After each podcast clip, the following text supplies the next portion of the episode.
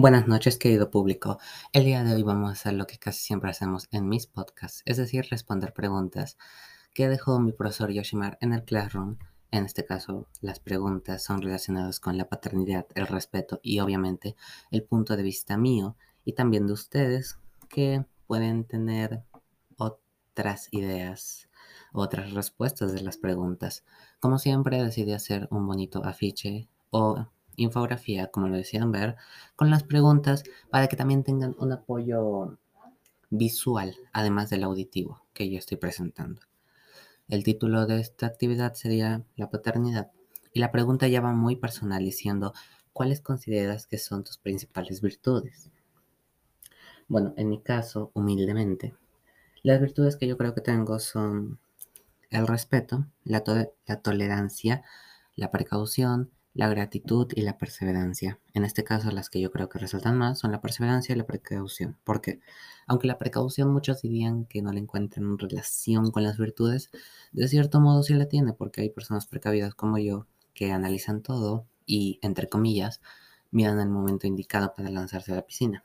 La perseverancia también, porque ha habido muchas cosas que he querido hacer y no podía, hasta que podía buscar videos en YouTube, podía ir a diferentes lugares y podía yo mismo, digamos, autoenseñarme, ¿no?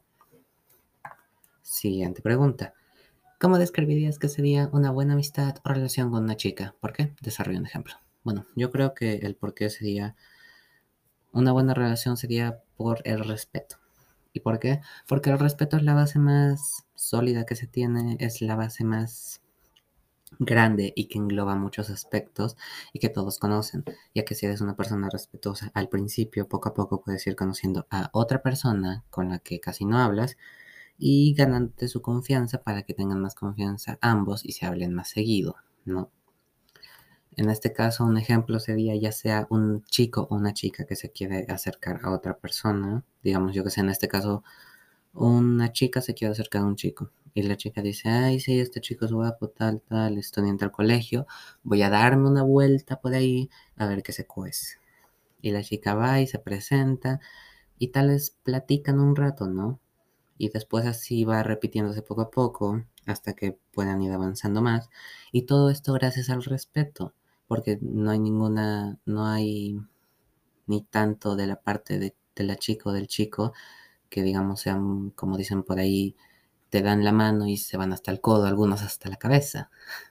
Y eh, de esta manera pueden ir, conociéndose mejor y ya verán lo que se surge, ya sea amistad o relación u otro, ¿no? Tercera pregunta. Cuenta una historia de amor de tus padres, abuelos o familia. En este caso yo voy a contar una historia de amor de mis padres. Tampoco la voy a condimentar mucho. Lamentablemente este podcast no son las telenovelas ni mucho menos La Rosa de Guadalupe. Así que comencemos con la tercera pregunta. Para empezar, la familia de mi papá y de mi mamá ya se conocían de antes. Ellos son, ellos son de San Isidro La Joya, es decir, un lugar donde hay mucha agricultura, donde casi todo es abierto y cada casa tiene su terreno para sembrar. En este caso, pues se siembran muchas cosas, se pueden sembrar, disculpen, árboles frutales, papa, la chala, el maíz, la, el pacay, las manzanas, las uvas, naranjas, limas, limones, etc. Y bueno, en una de estas reuniones mis pues, se conocieron y decidieron hablar, ¿no? Obviamente como las familias eran casi, las dos familias eran como casi una familia entera porque siempre hacían reuniones juntos, pues normal, platicaban, hablaban, etcétera. Y en una de esas, cuando los dos caminaban por la chacra para ver los cultivos, mi papá y mamá decidieron darse una oportunidad. Obviamente esto lo hicieron con mucha precaución, tampoco es que quisieran llamar mucho la atención. Siempre mis papás fueron muy reservados. Y eso es algo que la verdad sí respeto. Ese es su punto de vista, así es como han decidido ser. Y después de unos años, más o menos cuando mi papá ya tenía 30 y algo y mi mamá 27, si no me equivoco, se llevan unos años, decidieron, decidieron formalizar su relación y después de unos años más decidieron casarse en el Señor de Huanca, en el Cusco, la iglesia del Señor de Huanca, si no me equivoco. Es una iglesia que está muy alta. Tienes que ir en carro o caminando. Y, ahí, y es un lugar muy bonito, la verdad. Yo he tenido la suerte de ir. Y he de decir de que es, digamos así, una iglesia normal, pero está rodeada de muchos árboles. Y me parece muy bonito. Además de que también hay, hay, hay terneros. Pero bueno, esos ya son otros temas aparte. Esa sería la historia de amor con un poco de condimento.